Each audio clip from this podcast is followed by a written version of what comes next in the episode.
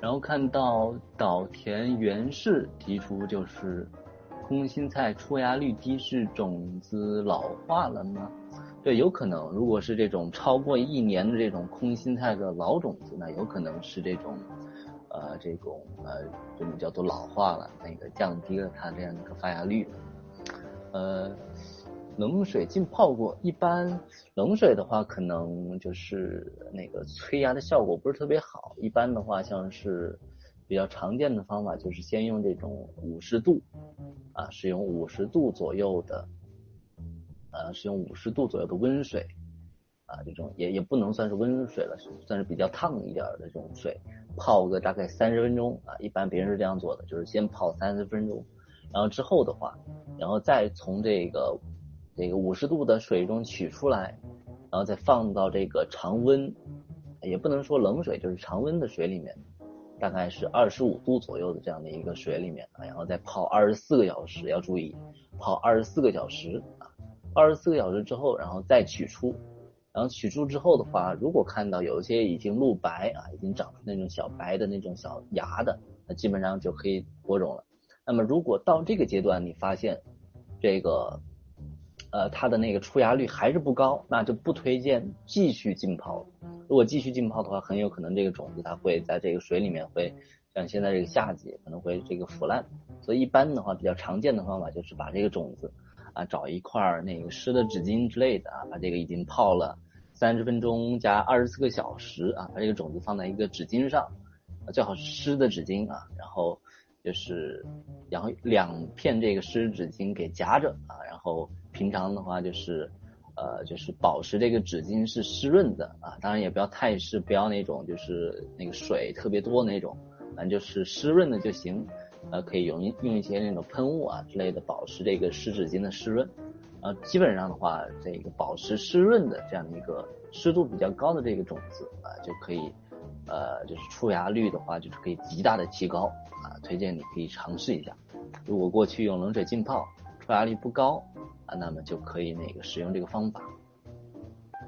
阳台种植空心菜有什么注意事项吗？对，看到这个二四七二的这个呃听众，呃，阳台注意事项的话，一般空心菜，嗯，就首先的话一定要注意啊，就是空心菜它是。呃，很多人在前些年啊，很多人就是种空心菜的时候，常常听人说啊，什么那个空心菜是毒空心菜啊，是有毒。对，确实，为什么别人会这样说呢？因为空心菜它的那个根系啊，它的须根还是非常发达的。那个刚才给大家看了一个图片，对，就是空心菜它的根系是非常发达的，所以很多人的话会直接使用这个水培啊，就是在营养液中进行种植。那么为什么这些人不用土培呢？啊，因为他担心就是如果是在外面那个随便找的那种土壤啊，然后又加上这个空心菜，它的这个吸收能力这么强是吧？担心可能会把土壤中就是那种不是特别好的土壤里边的一些那个什么重金属啊或者一些农药啊之类的给吸上来啊，就是所所以很多年前为什么很多人说这个空心菜是毒空心菜的原因啊，这就是后来为什么很多人开始种空心菜的过程中。开始尝试使用，就是使用水培啊，然后再加上营养液啊，进行这种方式的栽培。那么，如果家庭种植空心菜，那么你在这个土壤的选择上啊，最好选择那些就是没有经过污染的这种土壤啊，比如比如说比较常见的一些像是泥炭土啊，但泥炭土的价格比较贵啊，像这些椰糠以及一些有机肥配的这些土壤。啊，就是不要在外边那种随便挖的，怕那种土壤里边含有一些不好的东西啊。这首先是那个土壤的准备要注意啊，因为空心菜它的这个那个吸收能力很强，所以最好在这个土壤的准备上一定要非常好的土壤啊，这是第一点。那第二点的话就是空心菜它是属于这个就是属于南方啊，南方比较常见的一种蔬菜嘛，也就是说它对于这个。呃，这个空气是那个，就是对于温度的要求非常高啊，对于光照的要求非常高啊，就是属属于那种，就基本上要保持温度比较高啊。如果温度一旦比较低了，那它的那个生长就会那个长势会很弱，然后并且会过早的开花，是吧？我们呃种空心菜肯定都是为了那个吃它的叶子嘛，对吧？啊，要注意温度啊，然后要光照。就是如果你的阳台是北面的话，那就是就是种空心菜的产量肯定就不是特别高了。一般推荐就是南面啊，阳光充足的地方种空心菜。另外的话就是空心菜，它就是嗯就是一般虫害啊、病害啊之类的倒还好。一般可能种空心菜的过程中可能会出现红蜘蛛啊，那么红蜘蛛一般出现的原因都是由于就是高温低湿啊，就是说如果你温度高。然后水分又不够，那么空心菜上面就很容易在阳台上出现这个红蜘蛛的情况。所以的话，就是要保持这个空心菜它这样的一个生长的环境是比呃湿度比较高一点的啊。当然湿度高的同时，那个通风的条件也要好啊，要不然的话也可能会产生一些这个真菌类的病害啊。基本上的话，平常那个土壤那个土表啊保持湿润，就能够完全满足足这个空心菜的生长。另外的话，就是肥料方面的话，空心菜它对于钾肥的需求比较高，啊，就是今天刚开始的时候也大概提到了，就是一般，呃，差不多是那个呃，就是可以就在哪儿啊？啊，对，可以草木灰啊，一般每平方米用上零点一五千克的这样一个草木灰啊，基本上这个草木灰的基肥啊，钾肥的基肥就够了。之后的话在。那个种植的过程中，你可以使用一些磷酸二氢钾呀，或者说在种植的过程中结合着这个消毒啊，可以把这个草木灰泡水啊，然后把这个悬浮液，就是上层的这种青叶拿来喷洒这个呃这个空心菜，那最后的效果的话也会是非常好的啊。基本上的话，阳台种植空心菜的一些注意事项就这些了。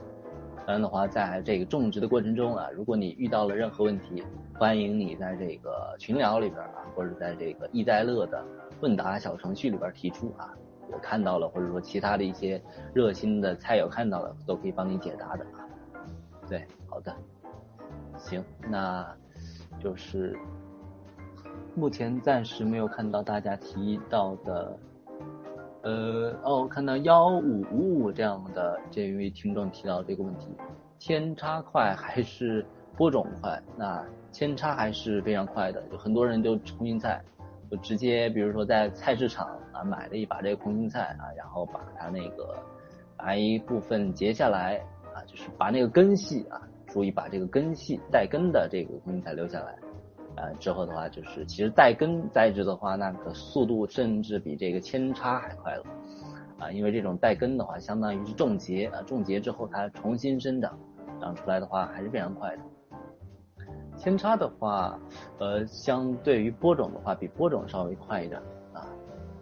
其他的种植直播嘛，呃，那个对。看到二四七二，对，呃，对，有的有其他的一些直播，不过那个到目前为止大概只有二十期左右吧，都都是可以在这个 CC Talk，就是在这个平台上，你可以看到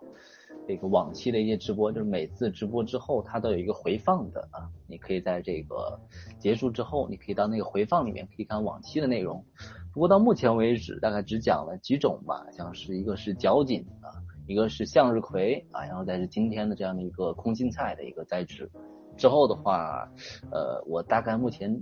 一个准备的计划吧，就是在每个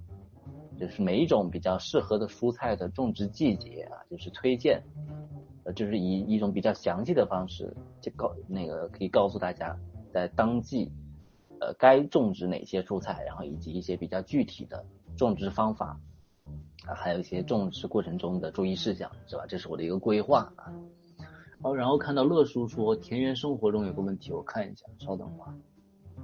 田园生活里边，哦，看到田园生活里边的轻舞飞扬问了一个问题，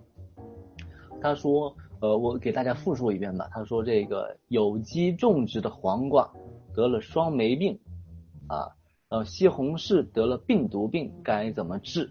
呃，这个有机种植的黄黄瓜双霉病的话，那一般呃，不知道这个轻舞飞扬你现在在不在这个直播间里面啊？呃，我我先在这个直播间里边那个说一下吧，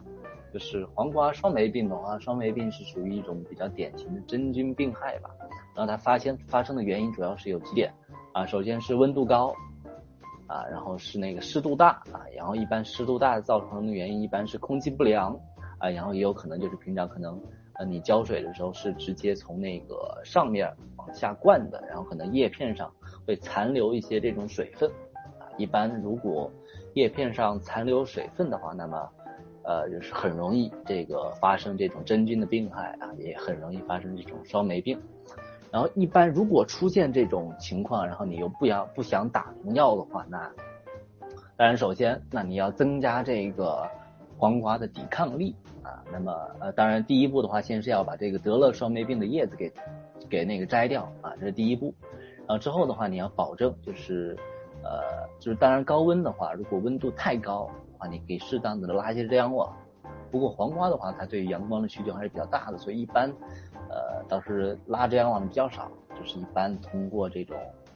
呃叫做保证通风啊，一般都是通过保证通风的方法，可以把一些这种黄瓜靠近那个土壤啊，也就是靠近地面的那种老叶片啊，就是适当的摘除一些啊，可以增加整体的这样的一个黄瓜底部的这样的一个通风啊，通风好了的话，那这个黄瓜它基本上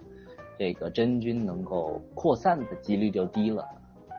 然后另外的话，可以平常施肥的过程中啊，给黄瓜施肥的时候，增加一些磷钾肥啊，这个的话可以提高黄瓜的恢复能力啊。呃，对，这个基本上是不打农药啊，防治霜霉病的一个方法。呃，对，当然不打农药的话，其实也不一定非要用农药啊，像是今天提到的，不论是草木灰，草木灰它补充钾肥的同时啊，也可以。起到一定的这种杀菌的效果啊，也可以非常推荐使用。当然的话，像是硫磺啊、硫磺粉啊，这也是一个呃呃，最近到了端午啊，确实是这个硫磺也是呃属于一种非常常见的一种药品了，是吧？硫磺其实在这个农业上使用也是非常好用的，并且也是属于叫做那个不是这种农药一样，是属于无毒无害的嘛，可以撒一些硫磺粉啊。就是使用在土壤里面，也可以起到这种所谓的杀菌的效果啊。那个西红柿得病毒病啊，一般这种病毒病的发生的原因是什么？病毒病发生的原因大多数都是由于被你的那个番茄啊被这个蚜虫给啃了啊，然后蚜虫它那个带病毒啊，然后就把病毒传到这个番茄那个番茄啊，传到这个西红柿上了。一般的话，其实如果出现了这个病毒病，呃，如果不打农药，呃，这个，呃，就是得了这种病毒病的话，基本上就是防治的手段就已经晚了啊。一般的话，这种病毒病的话，一般是通都是通过防治的手段，就是在这个染病之前啊，及时的防止被蚜虫啃到啊，就是进行一些驱虫的处理啊，或者说在这个那个种番茄。前之前对这个土壤进行消毒啊，用一些生石灰啊，或者说种番茄之前用一些高锰酸钾之类的啊，就是通过这种提前的处理，把这个番茄的那个病毒扼杀在摇篮之中，是吧？一般如果目前这种阶段得到病毒病的话，那呃，如果你的面积比较大的话，那还是推荐你使用一些那个农药啊，这种番茄病毒病的农药还是比较多的。呃，我印象中的话，好像是，好像是戴森锰锌可以防治这种病毒病。具体的话，你可以在呃，像是淘宝啊或者之类的平台查一查这种番茄病毒病可以用什么呃什么药剂吧，也不一定非是那种呃化学农药，也有一些其他的一些药剂，你搜索一下。对，呃，然后看到这个。二四七二的朋友问到这个，呃，就是小番茄，可是叶子变斑白然后挂了，是不是？呃，是不是就是那个移苗移栽之后叶子变斑白了？呃，一般叶子变斑白也大多都是属于这种真菌侵染导致的，当然的话也有可能。呃，就是呃，这个小苗移栽之后没有长好，然后这种加上真菌侵染，就是整体得到那个像是立枯病啊之类的啊，也有可能。那么首先的话就是，呃，这种番茄的移植后变白的是吗？对，那那呃，一般这种呃移植之前，当然首先土壤要进行消毒啊，然后移植之后那个水分的话也一定要见干见湿，呃，然后另外的话就是番茄，呃，就是这种小番茄移植后。不要直接放在露天的环境啊，一般的话是先在这种，如果你是阳台种的话，一般可以放在这种室内啊，这种避风的环境啊，放这种环境下进行一种叫做那个蹲苗啊，一般是叫做蹲苗，在蹲苗差不多一周左右的时候再移到室外，一般通过这样的一个蹲苗之后的这样一个呃这种方式，呃这个整体的这个番茄或者说小番茄它的成活率更高。啊，这个得病的几率也会降低一些，啊，对，一般的话是这样的一个情况。然后看到这个大番茄大概是光照营养不够，掉花果然后挂了。对，一般番茄如果出现落花落果的情况，呃，一般较大的可能是缺少磷钾肥导致的啊。一般在番茄种植之前需要使用大量的磷肥啊。番茄对于磷肥的需求非常高啊，所以很多人的话在种植之前会使用一些像是过磷酸钙啊这种比较常见的磷肥，呃对，然后有些人的话会在种植之前会使用一些像是一些那个一些那个鱼肠啊鱼肚啊像鱼肠这些埋到土里边，然后腐熟之后和土壤混在一起啊，也是一种非常丰富的磷肥的来源是吧？然后这种土壤准备好了之后再种番茄。然后在种的过程中也及时的喷洒一些这种磷肥的肥料，那之后番茄落花的几率也会小很多啊。对，大多数是由于这个磷肥缺少磷肥的原因导致这个番茄的落花。对，主要是营养不够啊。光照的话倒是对于落花的影响不是特别大啊。对，呃。呃，然后看到这个冬瓜刚结小果，然后看到九幺九六的朋友问到冬瓜刚结小果，然后过了几天就掉了或者萎蔫了，嗯，这种情况也还是大多数有是由于这个营养的原因，呃，冬瓜的话也是属于呃，就是叫做对于磷钾肥的需求比较大。然后冬瓜的话，其实前两天大概给大家也分享过，冬瓜它是属于呃又可以主慢结瓜，又可以侧慢结瓜的类型啊。一般的话就是你在这个选择冬瓜的结果汁的时候需要注意啊，就是呃它的营养生长和生殖生长的这样一个平衡要注意。呃，说的可能比较比较不好懂，就是说呃冬瓜种植的过程中呃。比如说你在种植的过程中，如果你是希望冬瓜能够主蔓结瓜，那么你在这个冬瓜它现在已经开花的那个果实下面啊，所有的侧枝都要打掉。如果你侧枝不打掉的话呢，很可能这个整个植株的养分都被分散开了，那么你已经成功挂果的这个冬瓜就有很有可能会由于营养不够而落果啊。当然的话，冬瓜在种植的过程中你也要保证水和肥的供给。啊，冬瓜它对于水肥的需求也是非常高的啊。对，这是关于冬瓜掉果的可能的原因啊。然后看到这个呃二四七二的朋友说种了这个辣椒结了几个，请问有什么要注意的吗？对，呃，首先呃对二四七二他问的这个辣椒的问题，首先先要非常恭喜你啊。就是辣椒，它属于呃，就是属于那个非常容易落花落果的这样一种类型，所以的话还是呃怎么说呢，就是呃要保持吧就是不光光是磷钾肥啊，也要保证这个增加磷钾肥的话，可以那个减少辣椒的这样的一个落果的几率。同时的话，你也可以补充一些氮肥啊，可以让这个辣椒它生长更快啊。平常浇水的话，那现在已经到了结果期，水分的话其实也不要供给的太多啊。如果你水分供给太多，那很有可能造成这个辣椒落果，这样的也是一个情况。一般辣椒在这个结果期的话，基本上平常保持这个水分见干见湿啊就可以了。对，这是关于这个辣椒结果方面的一个问题。另外的话，就是再提一点，辣椒的话，它对于这种光照的需求不是特别大啊。如果你现在辣椒的话，就是处于这种非常强大的那种阳光的直接的照射下，那么你可以适当的遮一遮光啊，或者把辣椒放在一些就是那个光照时间不是那么长久的地方啊，这对于整体的辣椒的生长有好处的啊。辣椒它对于光照的需求不是特别大，所以很多人其实都是在这个。朝北面的阳台都可以种辣椒的，啊，就是不要光照太多了啊，光照太多对于辣椒反而也不是特别好。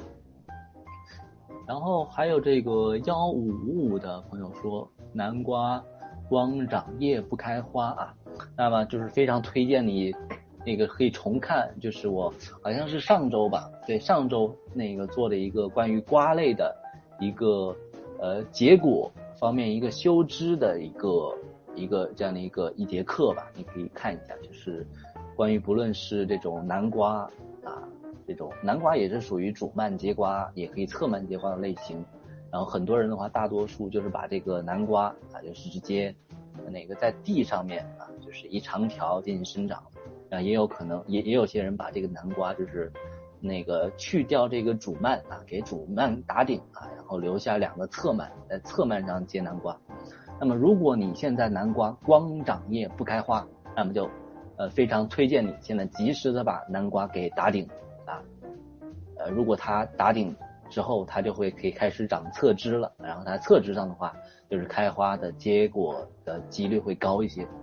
如果到目前为止你还是一直长叶不开花，那么现在推荐你进行打顶了啊，就是打顶之后，就基本上可以让强制的让南瓜进行。这个营养生长啊，就是呃不对，强制的让南瓜进行生殖生长啊，就是强制的让南瓜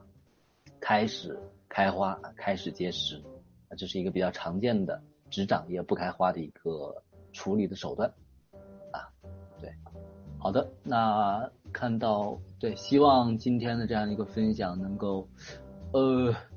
好吧，那个看到九幺九六问了一个问题说。在超市买了些出了芽的食用百合，现在种下，呃，不推荐。百合其实已经过了时间了啊。百合它现在在夏天它是要休眠的啊，就是到了夏天百合都是休眠了的状态。现在的话其实是属于一年之中百合的它的一个休眠期啊，就是很多人会在比如说在那个那个春天啊，就是冬春之交啊，会买这些百合的种球。啊，然后这个，呃，百合种球种在地里，然后差不多前阵子啊，就差差不多五月份的时候，啊，就是这个百合大大量的那个花园里边之类的，你可以看到这个百合开花了啊，然后之后那个百合开花啊，然后叶子枯萎之后啊，就是说，在这个夏天就是百合开花枯萎之后，就是所有百合它的营养啊都开始就是回到地上地下了啊。所以这个百合它那个种球地下的部分才能够长得这么大，然后一般就是它那个所有营养就是回到地下之后，在整个夏天就是百合它都会处于一个休眠的状态，然后之后等到秋天啊，然后差不多等到那个八九月份啊九十月份的时候，你就可以把这个呃百合再重新的种到地里边去。现在的话就呃如果你有了这个呃已经出了芽的这个百合呢。嗯，可以种下去。不过，如果你种下去的话呢，比较大的几率是这个百合它就是不会继续长了啊。或者说的话，你可以把它放在室内啊。如果平常开空调比较多的话，那么有可能这个百合还会长出来。不过基本上，如果在自然环境下，这个百合它就属于休眠状态了。在这个整个夏天，要等到秋天再重新会开始种植啊。呃，百合长了黑的小果是种子吗？百合的话，一般是，呃，黑的小果是地下部分的吗？一般如果百合倒是有通过那种地上部分的那种叫做珠芽，那种珠芽进行繁殖。不过现在的话，就是都是都已经过季节了，都要等到秋季了。呃，土壤太湿易烂种球吗？对，那都是对叶子上的话，那基本上都是这个百合的那种珠芽。也是一个百合的繁殖器官，不过现在都是，呃，都是差不多过了季节了，呃，都是因为天气太热了，呃呃，对，当然你要种的话，就是保持这个不要特别高的温度，或者说你是在就是比较北方一点啊，就是我国的北方啊种的话也倒也行啊也行的。呃，现在还能种什么吗？现在夏天的话，大多数都是可以种植一些叶菜类的啊。现在的话，这个季节大多数都是种植一些叶菜类的啊。对，好的，行，那希望就是今天的这样的一个分享能帮到大家啊。然后，如果大家以后再还有一些其他的问题，就是可以在这个微信中啊搜索“易在乐问答小程序”啊，在里面提出你的问题。然后我会及时的给大家解答。那么今天看到时间也差不多了，那就先到这里啊，那就先到这儿了。我们下周再见啊，拜拜。